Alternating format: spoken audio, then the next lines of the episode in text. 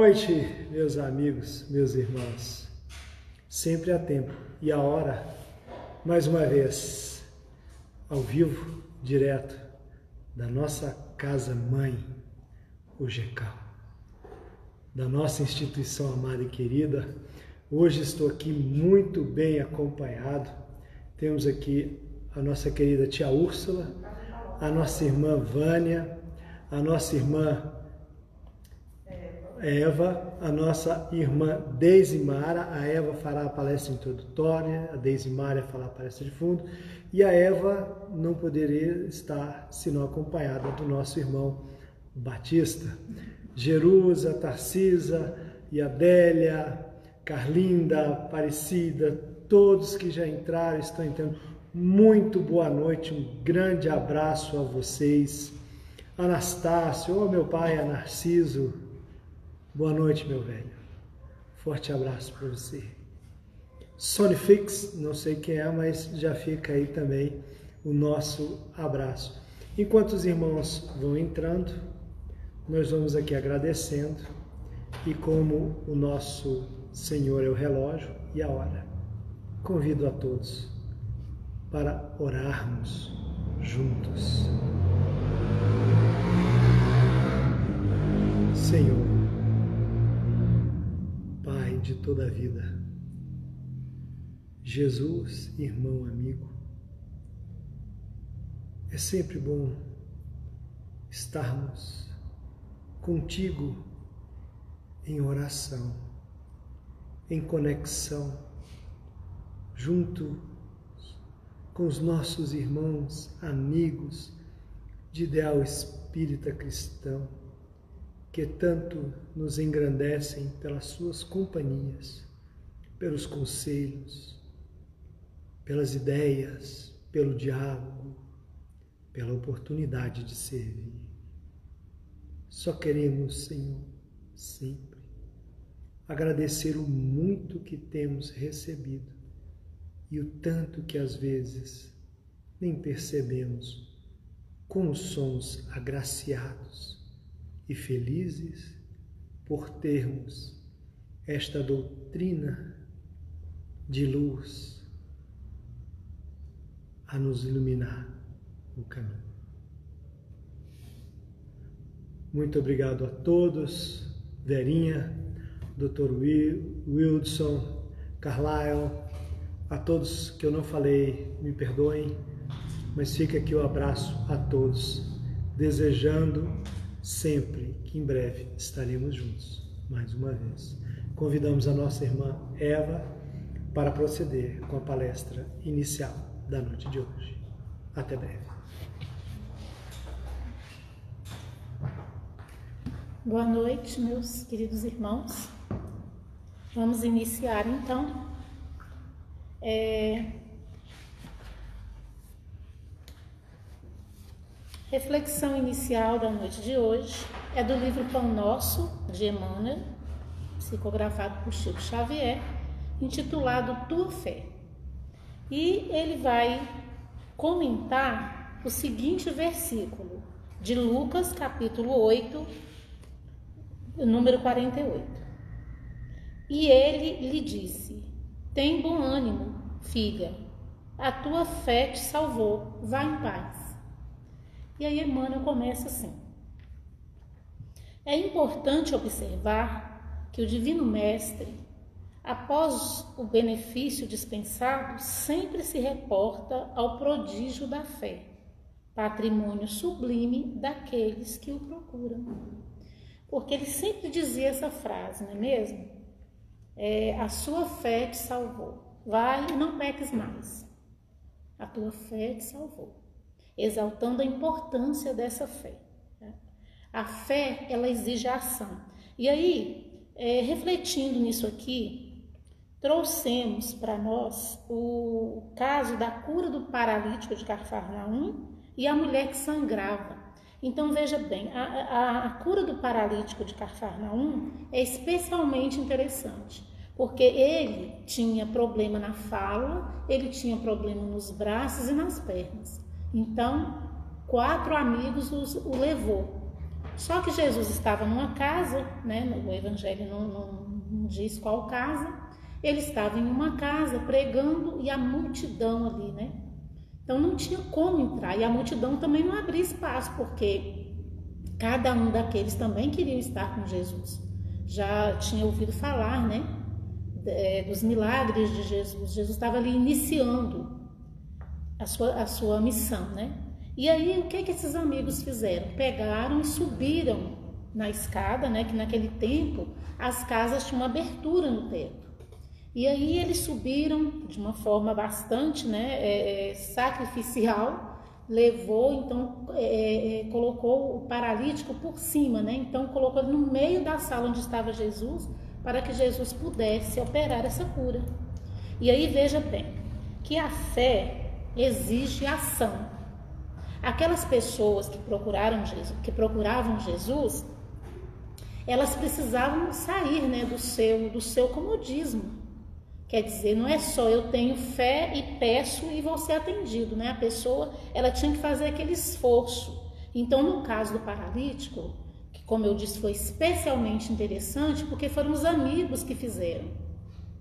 Porque se analisando, Eliseu Rigonati, Caibá Schutel, analisando, ele diz o seguinte, que esse paralítico deveria ser uma pessoa muito boa, uma pessoa boa para a comunidade, porque né, esses amigos é que o levou e ele foi curado por Jesus. Saiu, né, ele, ele, chegou lá, ele chegou, não, não falava direito, não movia os braços nem as pernas e saiu andando com a sua cama debaixo do braço foi-se embora, viver sua vida, não é isso? Então, quer dizer, foi não só a fé do paralítico no caso, mas a fé daqueles amigos que né, houve a intercessão. Enfim, e a mulher que sangrava, conta-se que ela sangrava há 12 anos, então devia ser, estar num estado assim deplorável, né, de anemia, de fraqueza, imagina. Mas mesmo assim, ela foi se arrastando. Quer dizer, ela colocou a fé em ação e foi atrás de Jesus, né? E não, nem sequer falou, só tocou as suas vestes. E Jesus percebeu, só de tocar as vestes de Jesus. Então ela procurou Jesus. Isso está em, em, Marcos, capítulo 5. Só vão, aí vem, Emmanuel continua. É, diversas vezes ouvimos-lo, ouvimos Jesus na expressiva afirmação: A tua fé te salvou doentes do corpo e da alma, depois do, do alívio ou da cura, escutam a frase generosa. É que a vontade e a confiança do homem são poderosos fatores no desenvolvimento e iluminação da vida. E Emmanuel, em outro livro, ele diz o seguinte, no livro Pensamento e Vida, quando ele fala da vontade: só a vontade é suficientemente forte para sustentar a harmonia do espírito. Sem acionar essa vontade, não, não basta ele ter fé ou, ou ele orar. Não basta, ele tem que fazer esse movimento, ele tem que querer, né? Ele tem que querer essa cura, seja física, seja como for, ele precisa querer acionar essa vontade. É que a vontade e a confiança do homem são poderosos fatores de desenvolvimento. É, continuando, Emmanuel, o enfermo descrente da ação de todos os remédios, é o primeiro a trabalhar contra a própria segurança. O homem que se mostra desalentado em todas as coisas não deverá aguardar a cooperação útil de coisa alguma. Olha só, verdade, né? O desânimo é uma falta, nos diz o Evangelho, no capítulo 5, item 18. O desânimo é uma falta. Deus vos recusa consolações, desde que vos falte coragem. Não é que Deus, que Deus recusa. Não é bem assim, que Deus não recusa. Por é, mesmo pais aqui da terra, né, tão falhos, nós não recusamos ajuda mesmo a um filho refratário. Estamos sempre ali tentando, né? Não, não, muitos, a maioria dos pais não desiste do filho, porque ele não quer ouvir, não é mesmo? Continua muito mais Deus. Não é que ele recusa, é que o que que acontece? A pessoa, ela se torna refratária, não adianta. Pode chegar ali, né, o anjo da guarda daquela pessoa, Jesus materializado, que não tem como, a pessoa está refratária, está só se queixando, né, de tudo. E é, toma o remédio, como diz, ele diz aqui, toma o remédio, acreditando que ele não vai, não vai resolver, não, isso não vai adiantar. É, né? Então nada que se faça tá bom. Então a pessoa ela se compraz ali. Então não adianta fé e nem oração. Continua Emmanuel. As almas vazias em balde reclamam o quinhão de felicidade que o mundo lhes deve. As negações em que perambulam transformam-nas perante a vida em zonas de amortecimento, quais isoladores em eletricidade. Passa corrente vitalizante, mas permanecem insensíveis. Quer dizer, ele está comparando com a, com a energia elétrica, né? Se nós colocarmos uma fita isolante, pode passar energia, mas não vai chegar. Então, é, é, somos nós, né? É a representação de, dessa, dessas almas vazias que estão sempre querendo, né? É, reclamando quinhão de felicidade que se diz merecedor, que se acha merecedor. O último parágrafo, então, Emmanuel vem. Nos empreendimentos e necessidades de teu caminho, não te isoles nas posições negativas Jesus pode tudo. Teus amigos verdadeiros farão o possível por ti. Contudo, nem o mestre nem os companheiros realizarão em sentido integral a felicidade que ambicionas. Sem o concurso de tua fé, porque também tu és filho do mesmo Deus, com as mesmas possibilidades de elevação. Então, sem o concurso da confiança do homem, não tem como. É, é, é a busca e a concretização do que ele está querendo, do que ele está buscando, não é isso? No Evangelho também diz assim, é, capítulo 5, item 18: é preciso uma fé viva na bondade de Deus. Ele já muitas vezes vos disse que não coloca fardos pesados em ombros fracos, porque essas reclamações todas, essas queixas, é sempre em relação àquilo que está chegando, né? Que são é, é, é vicissitudes, assim chamadas, necessárias para o crescimento da pessoa, né, de nós todos. E, e é necessário essa fé viva, como o do paralítico ou dos amigos dele, né, ou da mulher que sangrava e outros tantos casos que vemos na, contados na Bíblia. E de muitos irmãos nossos também, né, gente? É necessária essa fé viva na bondade de Deus, de confiar na, na providência divina que Ele não nos abandona. É necessário confiar e buscar Jesus. E aí vem a doutrina espírita, que nos mostra com muita clareza quem é Jesus, né? E vendo aqui, eu me lembrei que há muitos anos atrás esteve aqui no GECAL o Alberto Almeida, que fez uma, um seminário né, aqui, né? E eu nunca me esqueci, faz muitos anos, mas não esqueci dessas duas coisas que ele disse. A primeira que ele disse que a, assim que ele mais amava no mundo e prezava era a doutrina espírita, porque a doutrina espírita fez dele o melhor pai, o melhor filho, o melhor irmão, o melhor cidadão. E depois ele disse que agradecia muito a doutrina espírita por ter tirado Jesus crucificado, porque ele sempre via Jesus assim, lá na cruz. E, e o Espiritismo foi lá e tirou Jesus da cruz. E ele veio e, e, e, se aproximou dele, ele dizendo assim, e aquilo eu absorvi de tal forma que é isso mesmo. O Espiritismo nos traz Jesus, nos diz que ele é o nosso irmão maior, nosso irmão mais velho, que Deus nos enviou para nos ajudar. E pediu, ouça ele, olha, ouça, né? É, ele trouxe o Evangelho, né? Jesus trouxe o Evangelho, que é a boa nova, uma boa notícia. Então Deus disse: pega isso aqui e leva para aqueles irmãos menores lá. Então nós precisamos ouvir essa mensagem, não é mesmo? Que, que Deus mandou através do nosso irmão maior, Jesus, nosso mestre, nosso guia. Então ele, ele se aproximou, mas nós precisamos fazer esse movimento de ir até ele. Não é isso? acreditando, acreditando não, confiando, confiando nesse irmão que sabe das coisas, ele sabe que, que é bom para gente.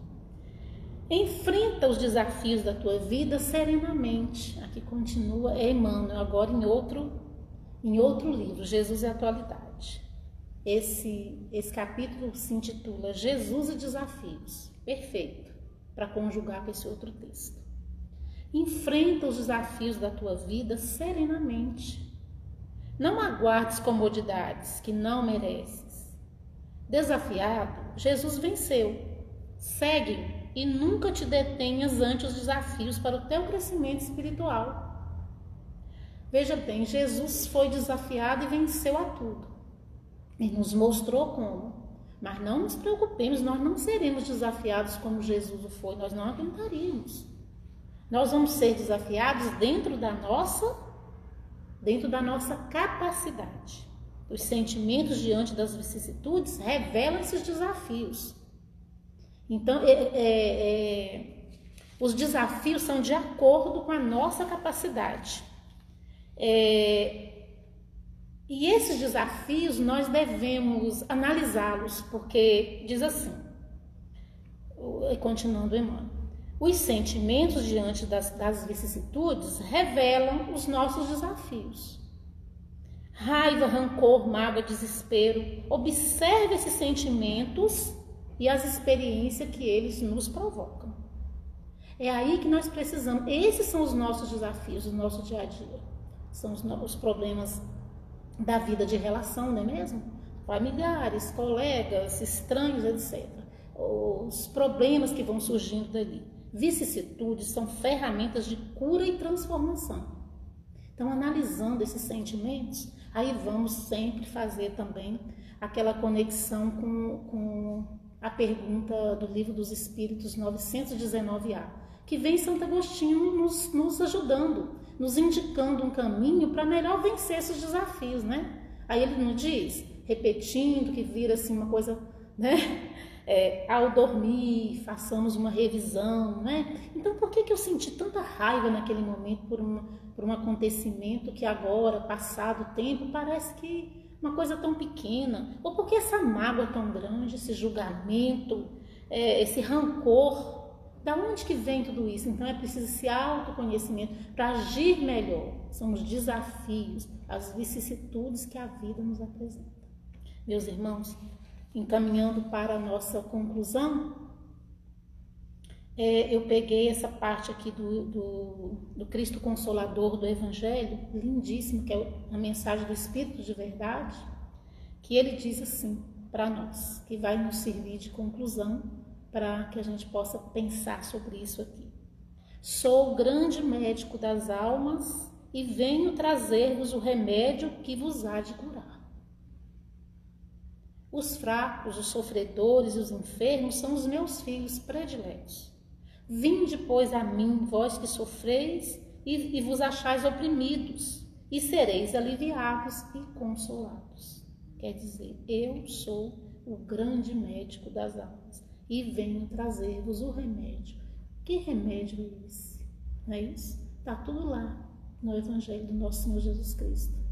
Que possamos refletir com mais profundidade nesta noite sobre isso e na nossa revisão antes de dormir que possamos identificar esses nossos desafios e enfrentar, como diz, como diz aqui Emmanuel, com a cabeça erguida, com coragem. Porque se nos faltar coragem, não vamos sentir o apoio que está sempre perto de todos nós. Muito obrigada e boa noite a todos.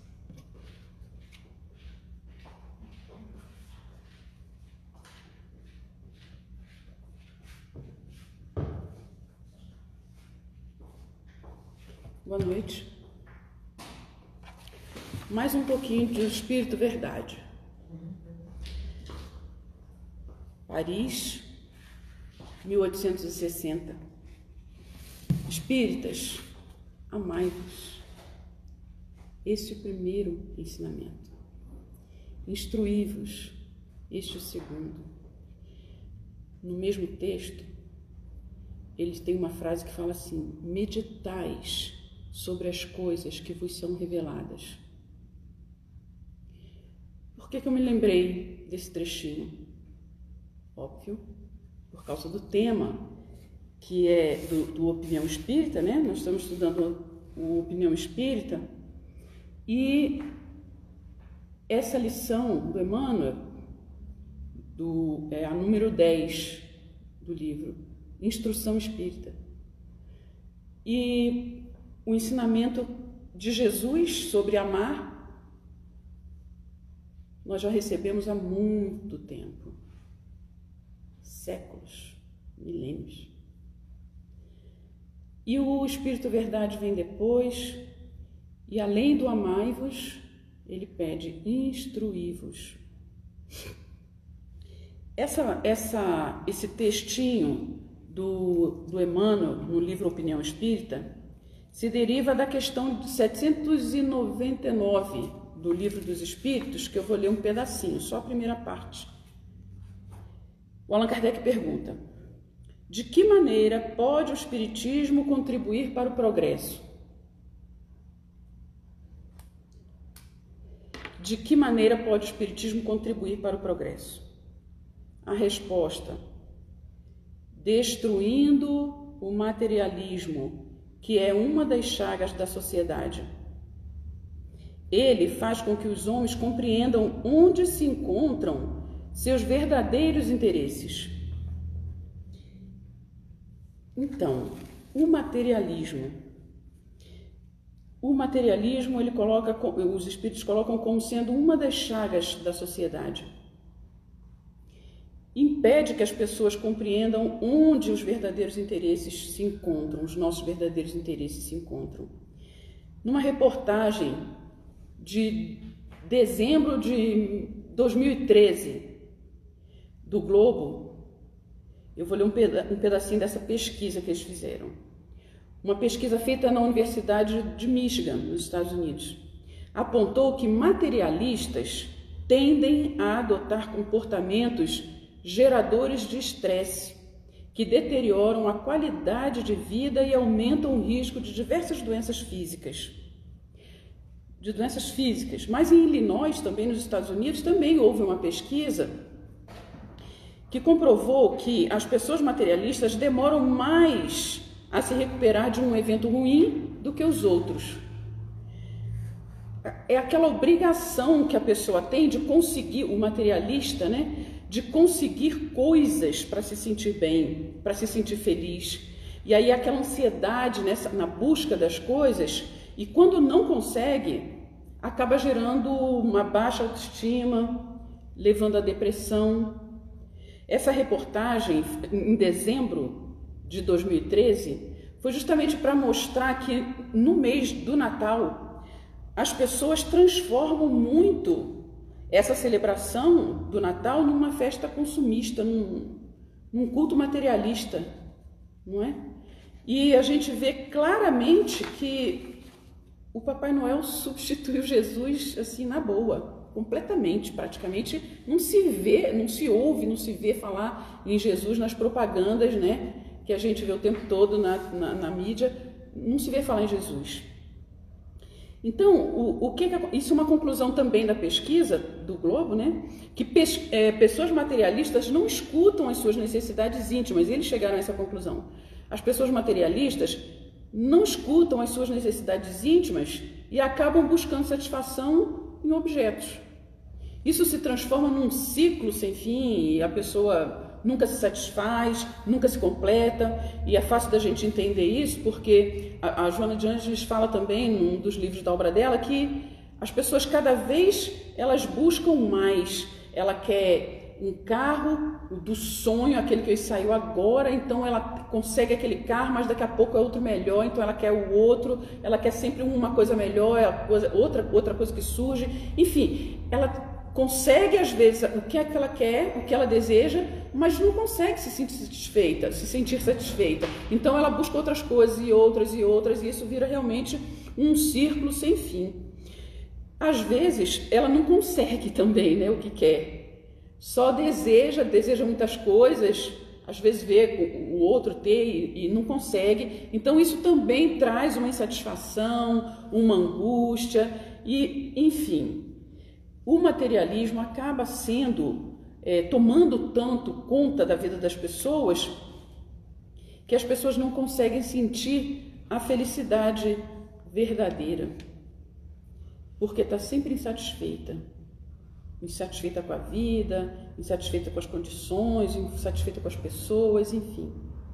Mas, na questão 785 do Livro dos Espíritos, diz o seguinte: que o homem compreenderá que a felicidade que os, bem, os bens materiais proporcionam é muito passageira, que existe felicidade maior e infinitamente mais duradoura.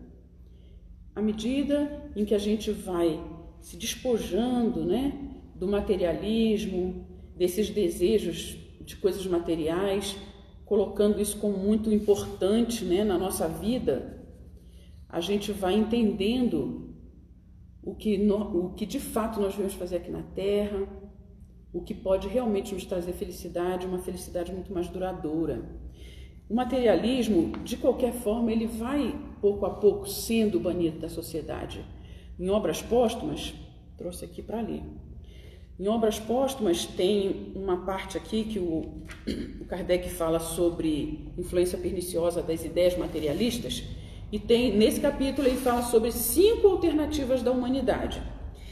E eu vou ler rapidinho sobre eh, as cinco alternativas da, da, da humanidade. São, primeiro, a doutrina materialista, a doutrina panteísta, a doutrina deísta, a doutrina dogmática e a doutrina espírita.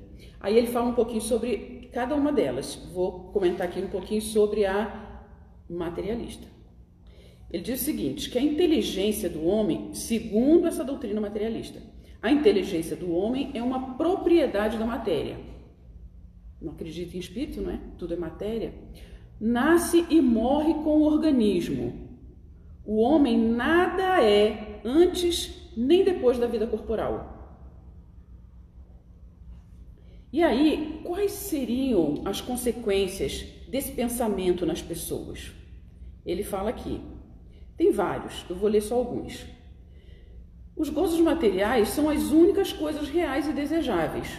Ué, porque se ele não acredita em mais nada além da vida, ele vai aproveitar essa vida enquanto ele tem. As pessoas normalmente falam assim: vamos aproveitar a vida porque ela é curta.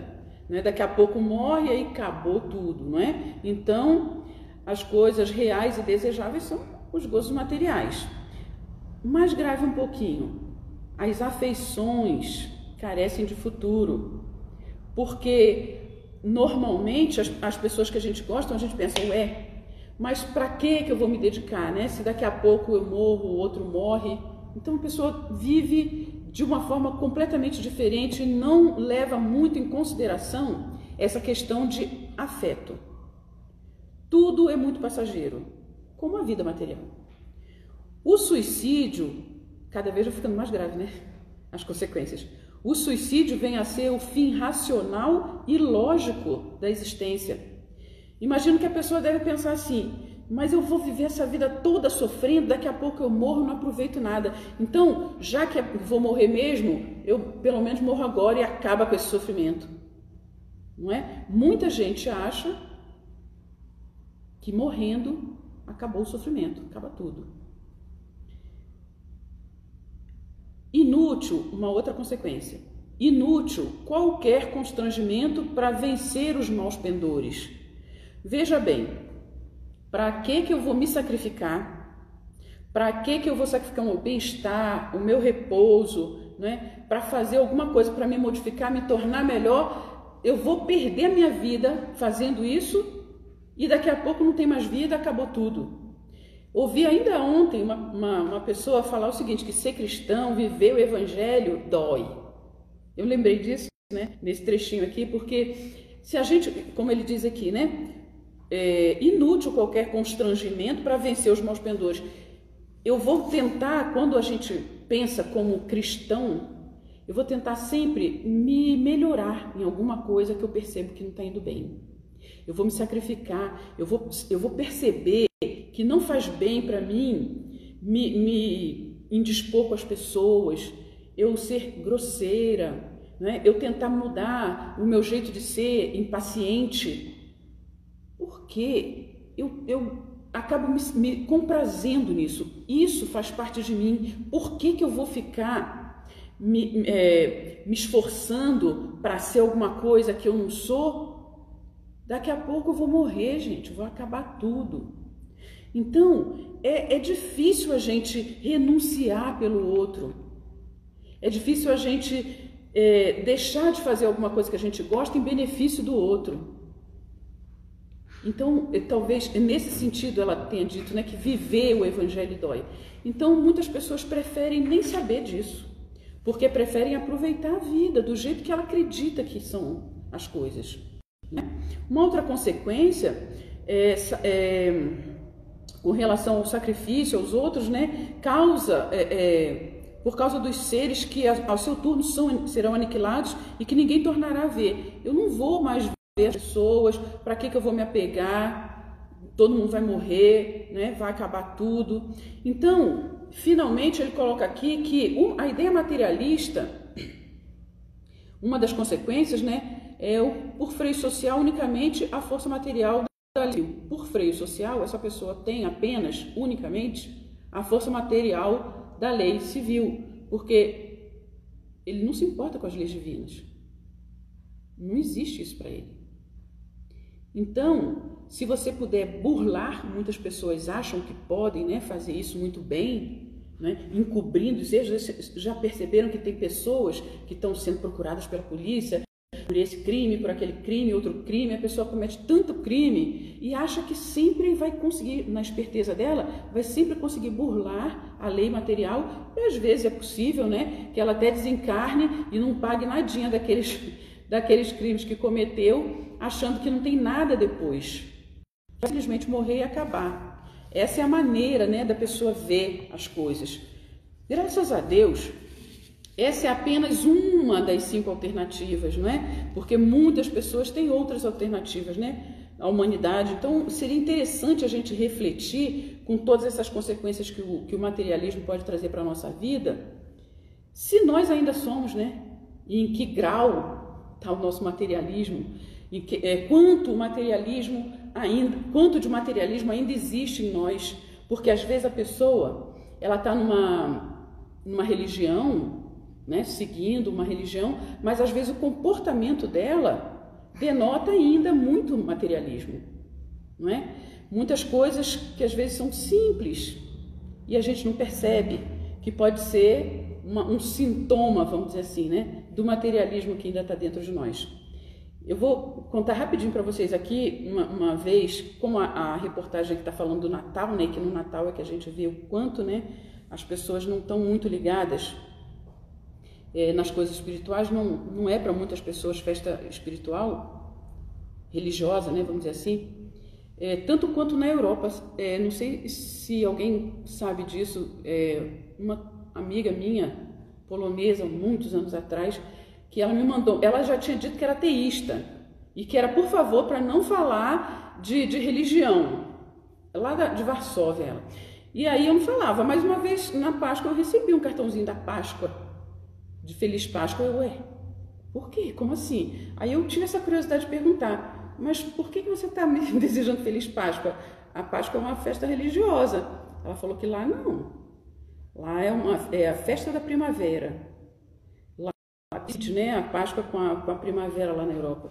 Então, é, eu vi que eles deram um jeitinho né, de comemorar a Páscoa de uma forma diferente. Na verdade, a igreja, de uma maneira geral, eles foram, eles a, a, a igreja na Europa, né, eles causaram muitos danos e tem pessoas que não esquecem, né, fica aquilo na, na memória e é complicado. Eles não gostam de, nem que fale em religião, nem cristianismo, nada disso.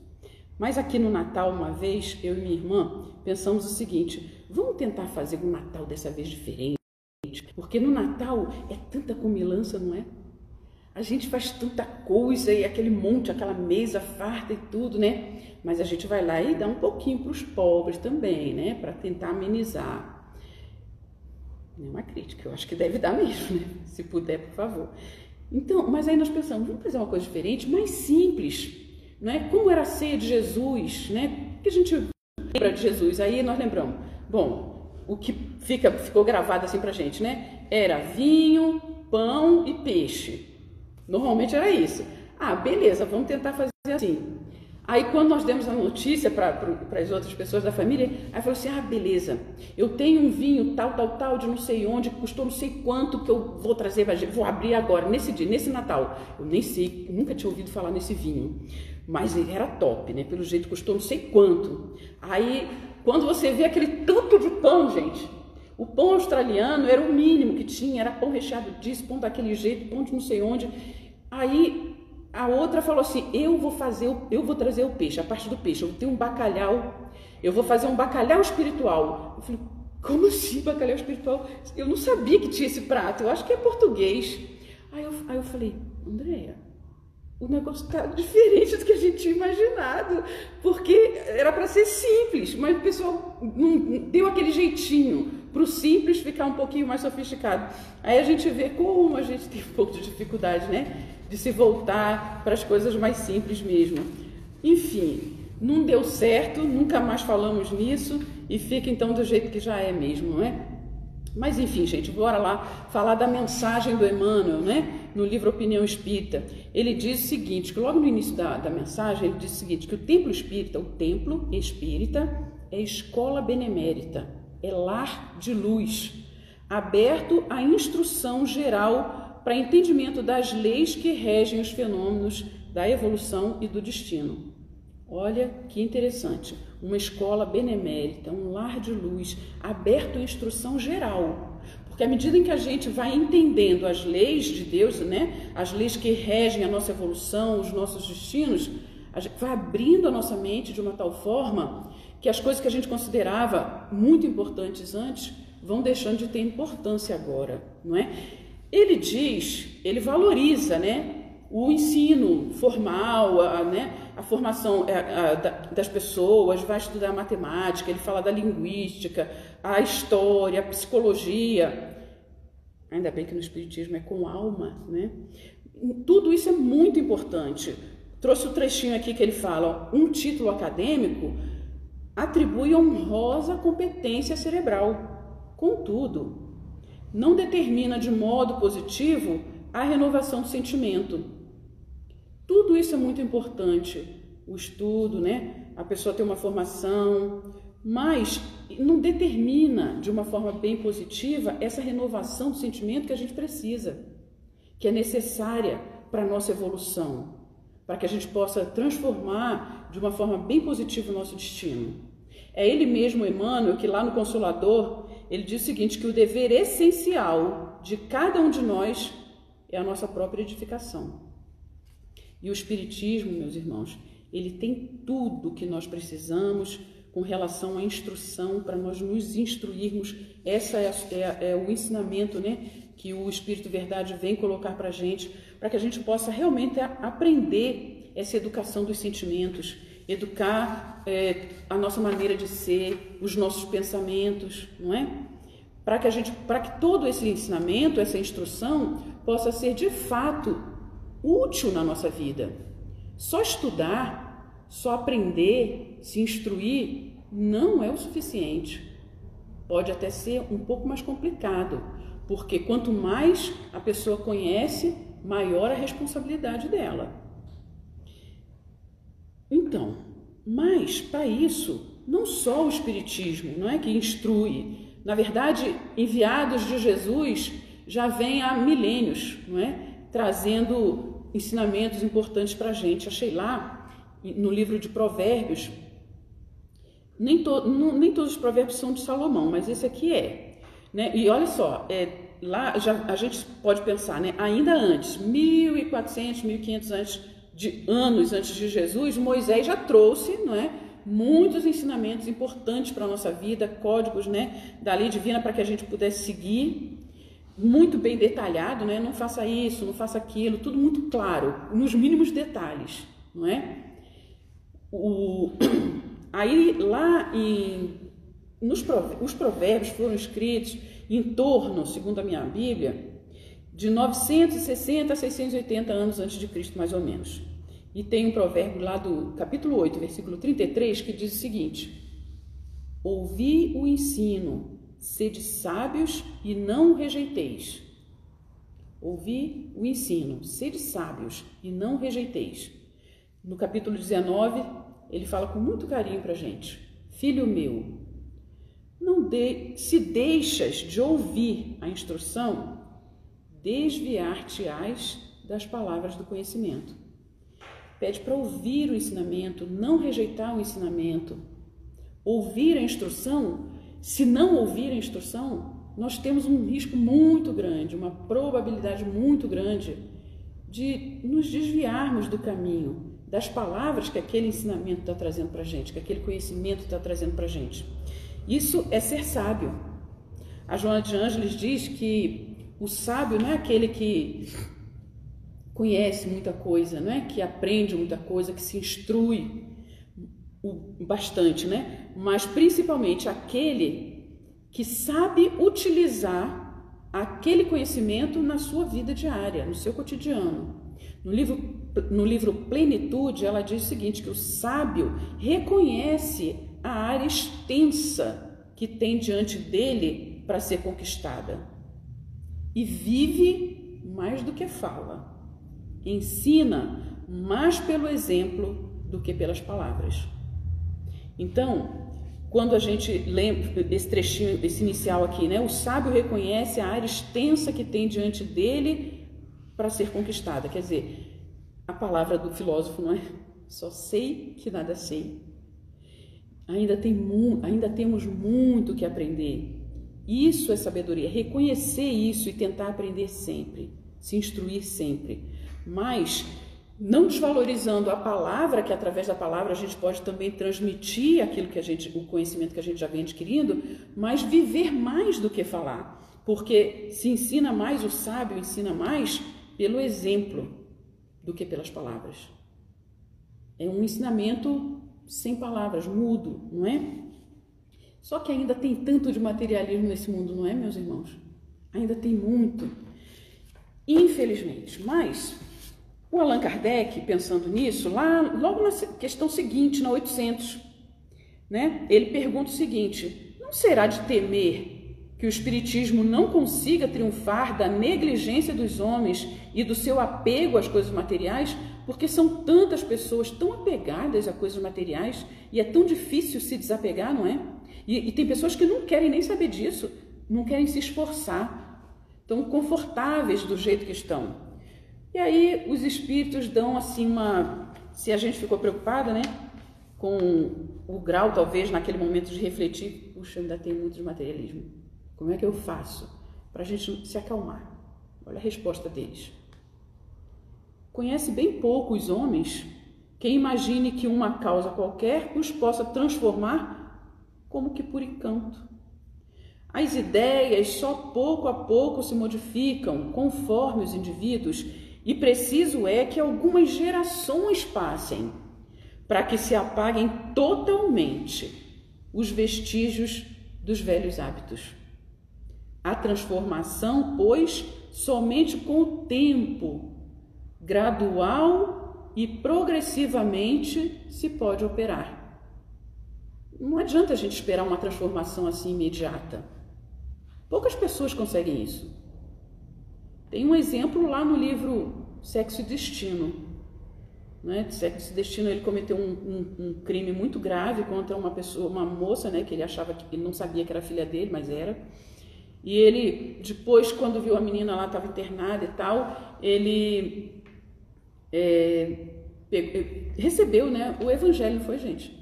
O Evangelho segundo o Espiritismo, e ele começou a ler, e, ele, e ele, o, o, arrependimento dele era tão grande, tão grande, e ele se transformou com a leitura do Evangelho. Eu queria que fosse assim comigo também. Mas não é muito fácil, às vezes precisa de, da gente desencarnar, reencarnar de novo, com todos esses ensinamentos, não é tentando, se esforçando daqui para ali, e ainda não é suficiente, e a gente precisa de viver muitas vezes até que esse hábito realmente se transforme numa coisa natural, porque essa transformação é sempre é gradual, é progressiva, mas é incessante, graças a Deus. Quando a gente se, se dedica mais, o negócio vai mais rápido, não é? Mas às vezes vai muito lento. Aí o que, que acontece?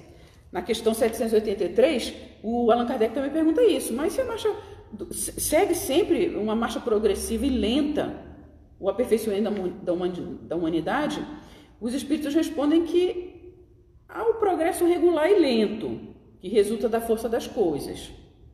Quando, porém, um povo não progride tão depressa quanto devera, Deus o sujeita de tempos a tempos a um abalo físico ou moral que o transforma. Aí, é, doença, né, pandemia que acontece, são desencarnações coletivas, é doença incurável, alguma coisa assim, né, tsunami, alguma coisa para poder chocar para poder acordar, despertar essa consciência que às vezes está difícil, né, de se voltar para as coisas que são realmente importantes, que realmente têm valor na vida, para poder ir transformando pouco a pouco, um pouco mais rapidamente, né, a, a história da humanidade. Mas aí, é, desculpa, falei quanto tempo? Quatro minutos? Cinco? Então, é, vou finalizar então. Para cá. Para finalizar, eu gostaria de lembrar que no livro Conduta Espírita, é, do André Luiz, tem é, perante a conduta espírita perante a instrução. Esse livro devia ser assim muito mais lido, né? Porque é, tem a conduta espírita perante várias situações, né? E é muito, tudo muito prático, né? tudo muito prático. Então, logo no início ele diz o seguinte: em todas as circunstâncias, lembrar-se de que o Espiritismo expressa, antes de tudo, obra de educação, integrando a alma humana nos padrões do Divino Mestre. Cultura atendida, progresso mais fácil. Assim, é usarmos a instrução para a nossa educação. Porque aí tem, aí tem aquela educação moral, né? a educação dos pensamentos, a educação dos sentimentos, a educação de uma, de uma maneira geral. O, o Espiritismo, ele traz tudo isso, né? essas instruções para a gente, para que a gente possa se educar integralmente, né? segundo os padrões de Jesus. E aí, pensando nisso, eu queria, na verdade, é, terminar com um trechinho do Evangelho que eu não trouxe, ainda bem que eu escrevi, do Evangelho segundo o Espiritismo, sabe aquela parte lá do, das preces, é, a coletânea de preces espíritas, não é? Capítulo 28. Esse trechinho está no item 6, é, só um pedacinho, que essa, essa prece tem muito a ver com o que a gente está falando agora, com o que a gente está refletindo, porque está falando da ajuda, pedindo ajuda né, para os espíritos. Começa é, falando assim: bons espíritos, que vos dignais de vir instruir-nos, tornai-nos dóceis aos vossos conselhos. Esse é um pedido interessante, porque os espíritos, eles vêm para poder nos instruir, nos aconselhar, mas nós precisamos estar receptivos, como a Eva falou no início, né?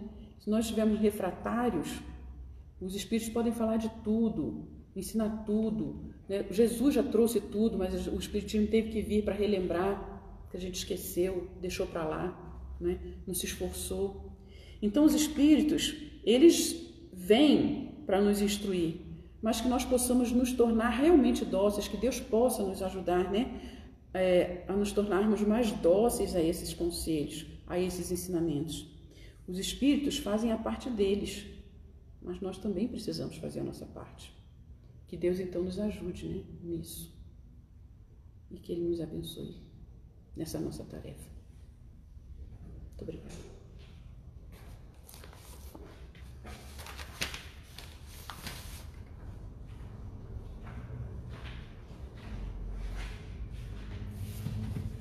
Bom, Deise, se não fosse a limitação do tempo, eu acho que eu te ouviria pelo menos por mais uma hora, sem me cansar outras mãos levantaram aqui.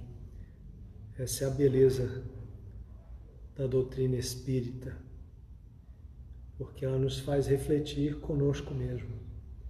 Pessoas comuns, como eu, a Deise, Vânia, Urso, Batista, irmãos. Irmãos que dão as mãos e ajudam os outros irmãos. E com o tempo todos nós vamos caminhando juntos. Há momentos que nós sofremos um pouquinho mais e necessitamos de um diálogo mais direto, um diálogo fraterno. E nós estamos tendo os nossos diálogos fraternos, não só com a Daisy, mas temos o diálogo fraterno do atendimento pela nossa irmã Vânia e a Úrsula, que hoje estavam aqui, estão aqui para isto, aguardando você, que nesse momento difícil necessita de um atendimento fraterno mais próximo, de falar, de desabafar e de ouvir um conselho mais próximo e justo, como dizíamos Tiago, né? que nós nos confessássemos uns aos outros. Não é a confissão dos nossos defeitos, todos já conhecem, mas sim falar sobre as nossas necessidades e expectativas, abrir o coração, né, ficar pronto para que a gente possa receber.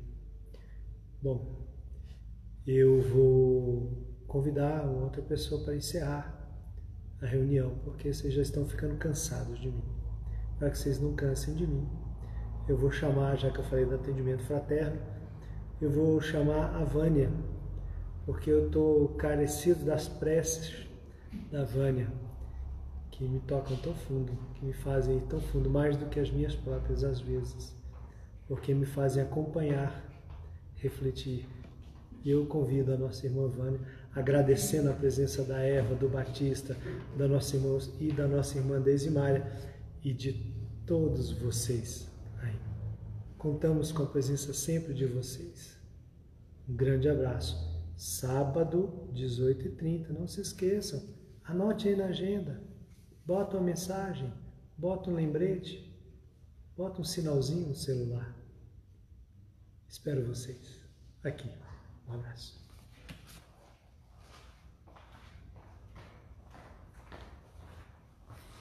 Boa noite a todos.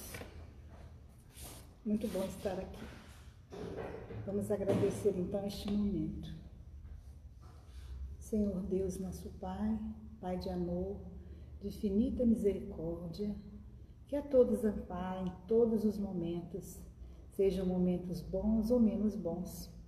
É preciso, como a irmã nos colocou no início, a confiança, a fé, a certeza de que mesmo nos momentos difíceis estamos em aprendizado. Assim te agradecemos, Pai amado por todas as oportunidades que nos são oferecidas. Oportunidades essas que nos ajudam, que nos fortalecem, que são desafios importantes para o nosso crescimento, aprimoramento espiritual. Assim te agradecemos por tudo, que possamos, acima de tudo, Senhor, buscar como a nossa irmã desde trouxe a instrução espírita, buscando esse aprendizado para que nos situemos melhor nas nossas, nas nossas decisões, que façamos escolhas melhores, que assim, Senhor, possamos aproveitar ao máximo essa grande oportunidade que é a nossa reencarnação. Que a tua bondade, o teu amor nos abrace a todos, Senhor, especialmente aos irmãos aqui internados na nossa casa, na espiritualidade maior, aonde quer, Senhor, que haja um coração dolorido, sofrendo, onde haja uma lágrima sendo vertida, que o teu amor se faça presente amparando, sustentando, socorrendo e instruindo. Que a tua paz e o teu amor, Senhor, abrace toda a humanidade, seja ela encarnada ou desencarnada, e que possamos unidos nos ampararmos, porque a criatura ajuda a outra criatura. É assim, Senhor, que tu nos ensinaste. Que a tua paz e o teu amor, Jesus amado, nos ampare a todos, hoje, agora e sempre.